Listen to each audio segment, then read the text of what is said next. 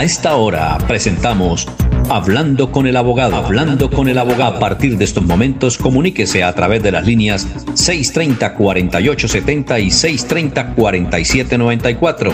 Reciba toda la información y asesoría para sus problemas jurídicos con la dirección del doctor Iván Darío Calderón, abogado egresado de la Universidad Industrial de Santander con especialización en Derecho Comercial. Sean todos bienvenidos.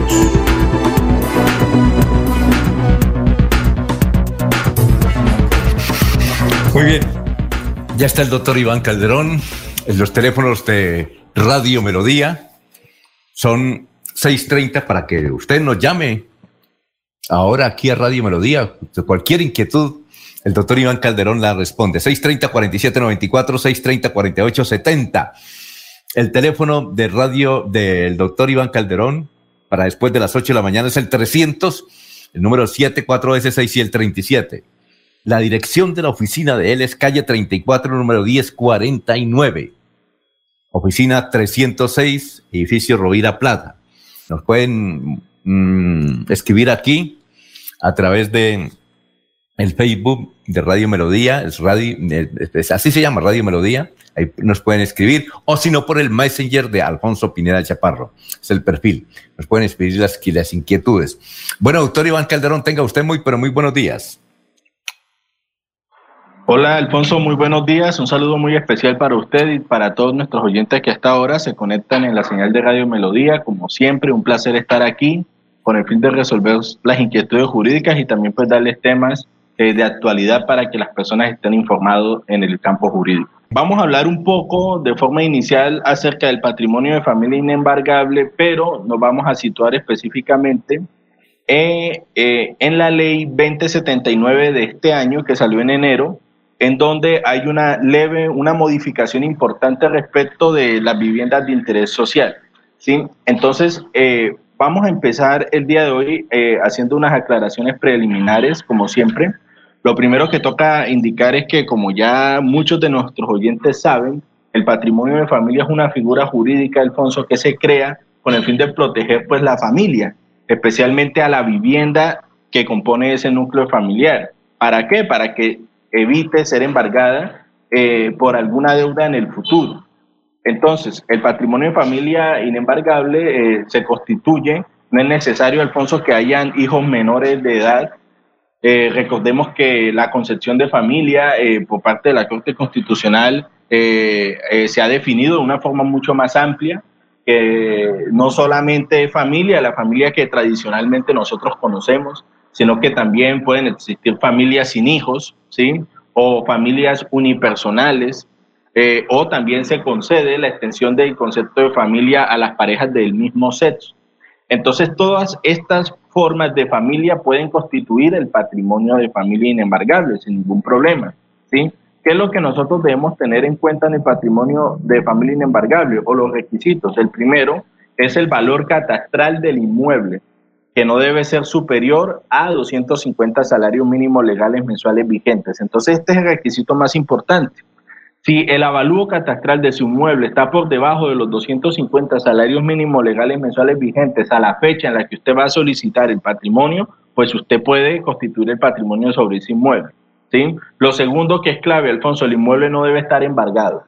Lo tercero, no debe estar hipotecado. Lo cuarto, pues no debe estar eh, grabado con algún censo o algún contrato en específico, como por ejemplo el contrato de anticresis. Y lo, el quinto es que eh, el que lo constituye debe ser eh, único dueño del inmueble. Entonces es importante que tengan en cuenta eso eh, ¿Por qué lo decimos? Porque normalmente cuando las personas van a constituir, por ejemplo, una vivienda de interés social, muchas veces ellos mismos solicitan que dentro del trámite que se adelanta se constituya el patrimonio de familia inembargable, ¿sí? Sin embargo, también, eh, como todos sabemos, para la constitución de estas viviendas de interés social, ¿sí? Eh, primero que todo, pues debemos definir este concepto. Una vivienda de interés social para los oyentes que tengan conocimiento es un programa público nacional por parte del gobierno que busca proveer de una vivienda digna a las personas de menores ingresos, ¿sí? Dentro de nuestro territorio nacional, siendo el valor del inmueble no mayor a 135 salarios mínimos, ¿sí?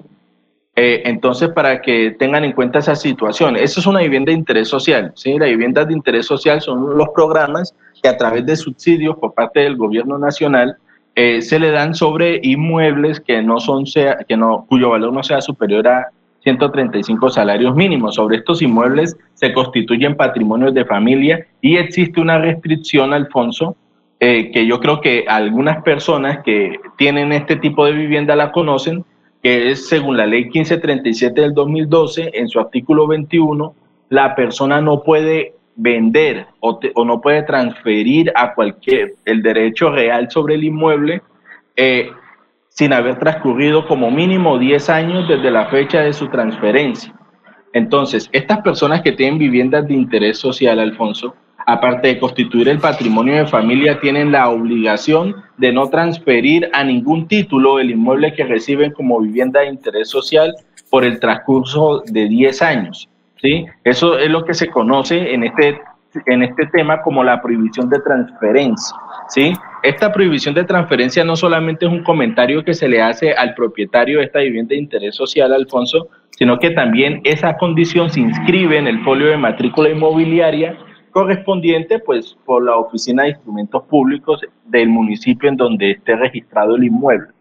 Sin embargo, la novedad del día de hoy para todos nuestros oyentes es que salió eh, la ley 29 2079 del 14 de enero del 2021, ¿sí? Es una ley reciente, en donde específicamente en su artículo, eh, en su artículo 13 van a haber unas modificaciones a la ley que regula los temas de la vivienda de interés social, en donde manifiesta lo siguiente.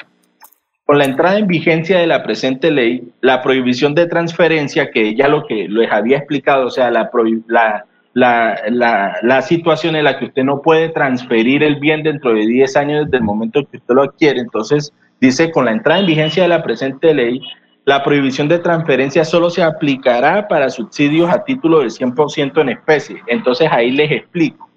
Esas, esa, ese tipo de subsidios de 100% en especie son para las viviendas de interés prioritario, o sea, para las VIP. Entonces me preguntarán, pero entonces, ¿qué es una VIP y qué es una BIS? ¿Sí? Pues claro, entonces acá se lo vamos a, explicar, ¿sí? Una VIP también es un proyecto de vivienda de interés prioritario. Acá la diferencia es en el valor del inmueble, cuyo valor máximo es de 70 salarios mínimos legales mensuales vigentes. Entonces, eh, para el año 2020 más o menos eran propiedades que, cuyo valor oscilara en el precio de 61 millones 446 mil 200 pesos. Entonces, esa es la diferencia, una de las diferencias entre una BIS, que es una vivienda de interés social, y una VIP. Entonces, esa prohibición de transferencia sigue vigente para las viviendas de interés prioritario. Sin embargo, dicen que por lo cual se entienden exentas de esta prohibición las demás modalidades de operación de subsidio de vivienda eh, familiar. Entonces tengamos en cuenta que según este parágrafo lo que nos está diciendo Alfonso es que para las viviendas de interés social la, eh, la prohibición de transferencia ya no aplica. ¿Qué significa? Que una persona ya no necesita esperar 10 años para poder hacer una, para poder vender, para poder enajenar el predio que recibió como consecuencia del programa de vivienda de interés social, cuando recibió el subsidio, un subsidio por parte del gobierno, y también pues algunos de la caja de compensación familiar en la que ellos están.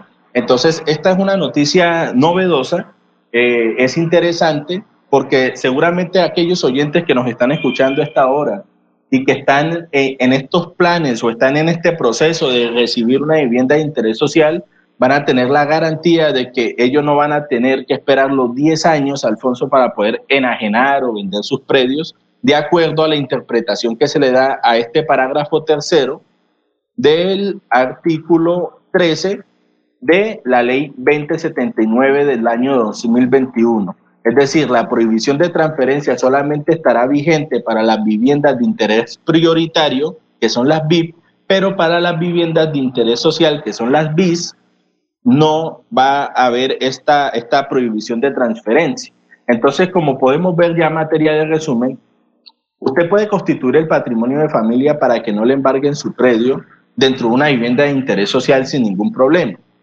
Pero indistintamente de eso, usted antes de esta ley tenía una prohibición de vender el bien en un periodo de 10 años, y no solamente de venderlo, sino de, de hacer cualquier negocio jurídico. Usted no podía constituir hipotecas sobre ese predio o darlo en arrendamiento.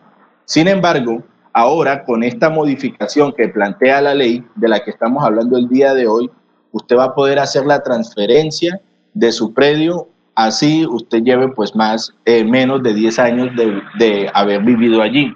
Entiendo yo, Alfonso, finalmente que esta ley aplica desde el momento en que se promulga, es decir, que los beneficiarios de esta situación serán aquellas personas que adquieran viviendas de interés social ahorita en el futuro.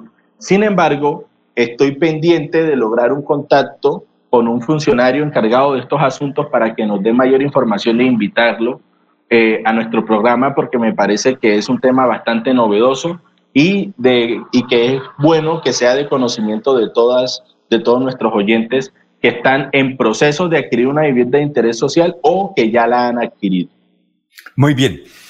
Eh, los oyentes pueden marcar el teléfono 630-4794 y, y 630-4870. Esta pregunta que nos llegó en el día de ayer. Doctor, de Jesús, del barrio La Juventud. Doctor, ¿a los pagadiarios se les puede demandar y a dónde se les puede demandar por los altos intereses y porque está prácticamente extorsionando a un sector? ¿Dónde se puede hacer eso? Bueno, Alfonso, si como consecuencia de un préstamo eh, por este tipo de prestamistas, entre comillas, eh, usted puede eh, solicitar también las investigaciones penales pertinentes. Entonces, la persona puede concurrir a la Fiscalía General de la Nación y poner en conocimiento eh, la serie de delitos que se están generando como consecuencia de estos préstamos, como por ejemplo extorsiones, amenazas, ¿sí? invasiones a la propiedad privada, usura, ¿sí? ese tipo de situaciones se pueden poner de presente para que las autoridades, en este caso en cabeza de la Fiscalía General de la Nación, pues realice las indagaciones y las investigaciones pertinentes. Muchas gracias a don Jesús en el barrio La Juventud. Eh, dice aquí, esta pregunta ya la habían hecho hace rato, pero se la dirijo a usted nuevamente.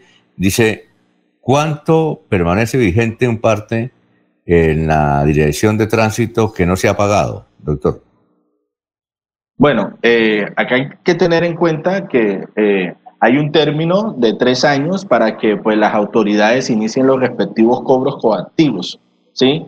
Ya una vez transcurrido ese término, la persona va a poder solicitar que por la existencia de la prescripción eh, se, se, se, anule o se baje, como se dice eh, coloquialmente, eh, el comparendo o la multa. Hay que tener en cuenta algo, Alfonso, que es cuando se interrumpen los términos, porque este término se interrumpe con la notificación del mandamiento de pago. ¿Qué es el mandamiento de pago? Cuando usted le inicia un proceso de cobro coactivo y la oficina eh, encargada de, esa, de, esa, de esa cartera decide ya notificarlo de que efectivamente lo van a embargar, le van a iniciar un proceso administrativo de cobro coactivo, ahí se interrumpe el término de tres años. Entonces, una cosa es la fecha en que usted le pone en el comparendo en donde usted le dan un término para que se presente a la oficina de tránsito para que se defienda de ese comparendo. Si usted no va, a usted le van a emitir una resolución, la autoridad de tránsito va a emitir una resolución donde va a poner en firme una multa.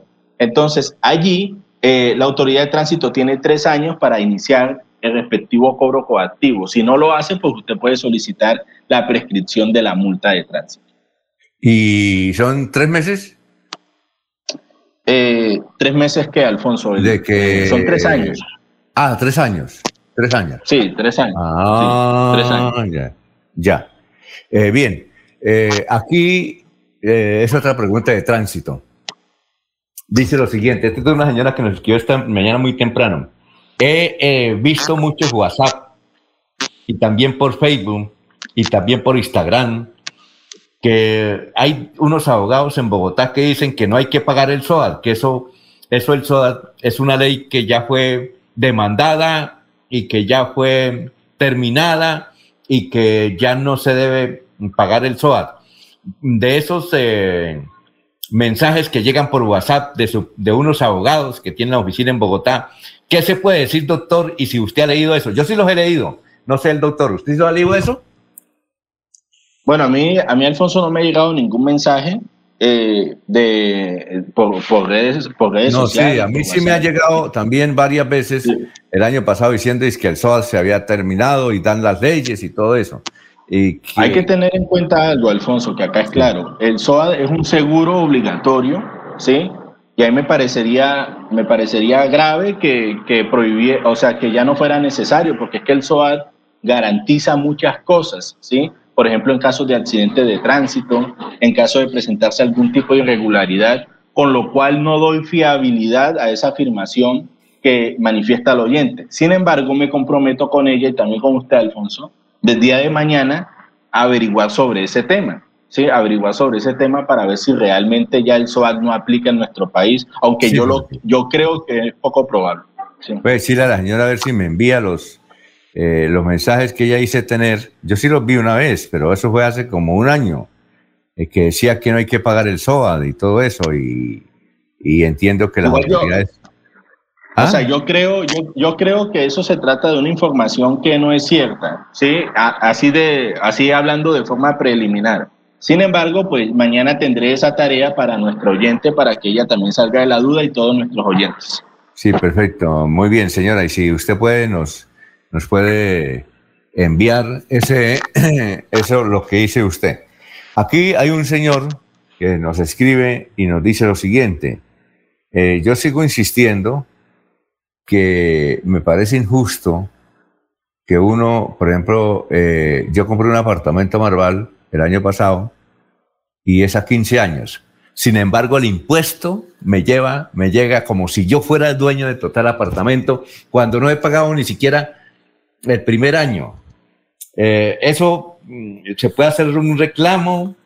El eh, este tema creo que usted ya lo había tratado acá, doctor eh, sí entendió la pregunta, es ¿por qué? Él dice, eh, él dice, ¿por qué? Para los oyentes, para que quede claro, ¿por qué si él compró un apartamento el año pasado y debe 15 años, es decir, el 90% del apartamento, tiene que pagar el impuesto predial de todo el apartamento? Pues, Alfonso, eh, sí, entiendo, digamos, la, molestia del oyente. Sin embargo, hay que advertirle que si él adquirió una vivienda, ¿sí? se supone que él ya es el propietario, sino que para poder completar el pago de esa vivienda adquirió un crédito hipotecario. Pero eso no significa que no sea el propietario.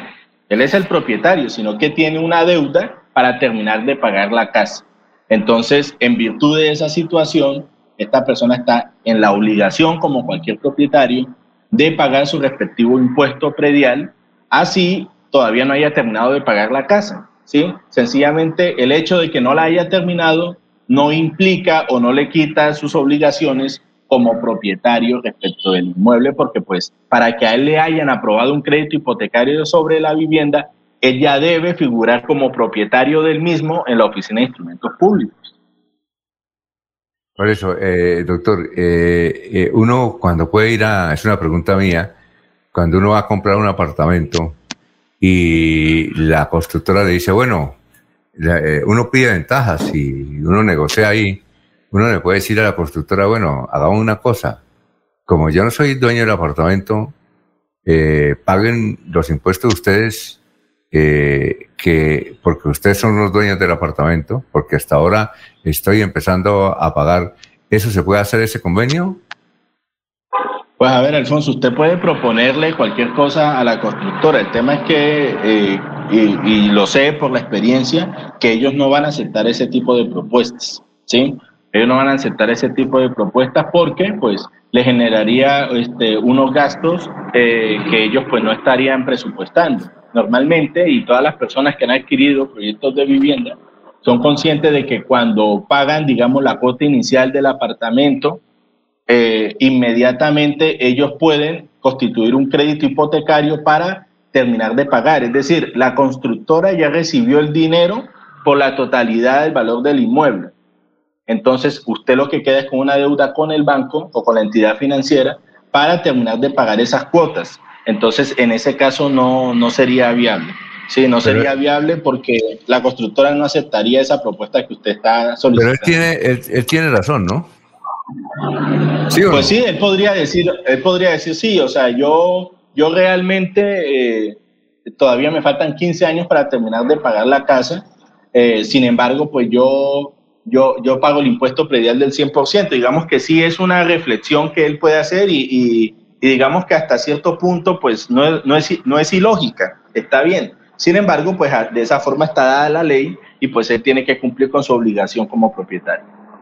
Eh, aquí hay otro tema que usted lo venía tratando y es de un señor eh, que consiguió una casa en arriendo, pero dice que no puede seguir pagándola, que se dentro de seis meses se cumple el año y fue a hablar con el dueño del, del inmueble. Dijo, no, a mí me paga todo, pero no puede pagar y no recibe el apartamento ni nada.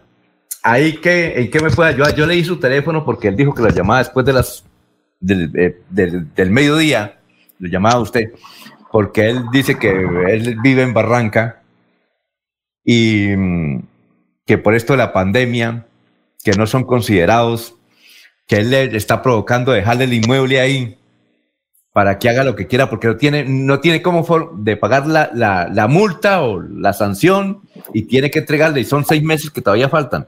¿Qué le puede aconsejar? Bueno, igual forma al oyente hay que manifestarle que si él por una situación de fuerza mayor eh, tiene que irse, eh, lo que la ley lo obligaría estrictamente hablando, Alfonso, sería el pago de la cláusula penal, ¿sí?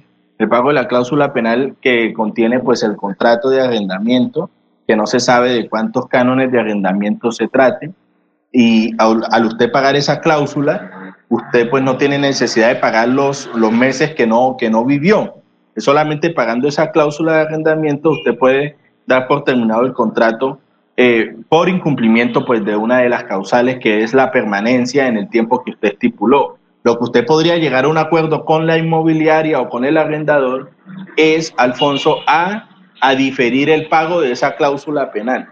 ¿Sí? Que entiendo que de pronto el oyente no tiene ahorita el dinero para pagar de una vez lo que... Y que, y que el dueño de la, eh, de la, casa es Guache. Ahí me escribe más o menos lo que le respondió, es que qué días que vino aquí a Bucaramanga. Entiendo que este señor es de Barranca entonces. Eh, y que le dijo, no, usted tiene que pagarme. Sí, claro. A mí me gustaría mucho, me gustaría mucho que el oyente nos llamara porque hay otra serie de, de situaciones que se pueden mirar. Por ejemplo, eh, si el contrato, eh, si el contrato consta por escrito, si hay algún fiador, si hay codeudores o si no hay ningún tipo de garantía en ese tipo de contrato. Digamos que ese tipo de situaciones uno como abogado analiza para tratar de darle una solución adecuada. Entonces, al oyente lo invitamos a que nos llame y con mucho gusto pues le podemos dar una solución dependiendo de cómo esté o qué tan amarrado esté ese contrato. Sí, él dice que el fiador también está muy quebrado y que inclusive el fiador se fue y, porque se quebró también, que es de eh, el municipio de Barranca Bermeja. Yo ah, le dije que, ah, él dijo que lo hablaba, eh, llamaba a usted después del mediodía para que lo asesorara. ¿Sí? Ah, bueno, perfecto. Estaré esperando su llamada entonces para nuestro oyente y con mucho gusto le colaboraré. Sí, e, esas cosas eh, eh, pues suceden, ¿no? Ahora con la pandemia y ahora que están cerrando muchos locales y ahora es que van a cerrar más, nos van a poner más en cuarentena. Esto ocurre en Bogotá, ¿no? Es en Bogotá. Sí, claro. Sí, claro. Sí, frente a este tipo de comunicados por parte de las autoridades, pues se genera una especie de pánico entre sobre todo los comerciantes y las personas independientes. Entonces eh, existen los temores, eh, hay la posibilidad de pronto de volver a lo mismo, de tratar de llegar a acuerdos con los, con los arrendadores para evitar cláusulas penales, pero bueno, ese tipo de cosas las podemos mirar y sobre todo para los siguientes indicados que se está en una situación económica de crisis, si usted es comerciante, sí. planteese la posibilidad de acogerse a la ley de insolvencia que es una de las opciones que tiene para salir de todo esto. Claro. Bueno, ¿cuáles son sus redes sociales, doctor? Bueno, Alfonso, me pueden ubicar en Iván Calderón, abogado en Facebook y en Instagram para cualquier tema jurídico, procesos de insolvencia, procesos de arrendamiento, etcétera. Y ahorita después de las 8, el número telefónico que ya hemos mencionado en el sí, el 300, Sí, el 307 4S6 y el 37. ¿Sí o no? Bueno. Sí, claro que sí. Gracias, doctor. Nos vemos mañana. Sigan en melodíaenlínea.com y 1080m. Adiós, que pasen un buen día. Que tengan un excelente día, Alfonso. Los invitamos a una próxima emisión de este su programa Hablando con el abogado. Hablando con el abogado. Comuníquese durante todo el día con el doctor Iván Darío Calderón al celular 300 766 6637 300 766 6637. Agende su cita y reciba la solución a su problema jurídico. Gracias por la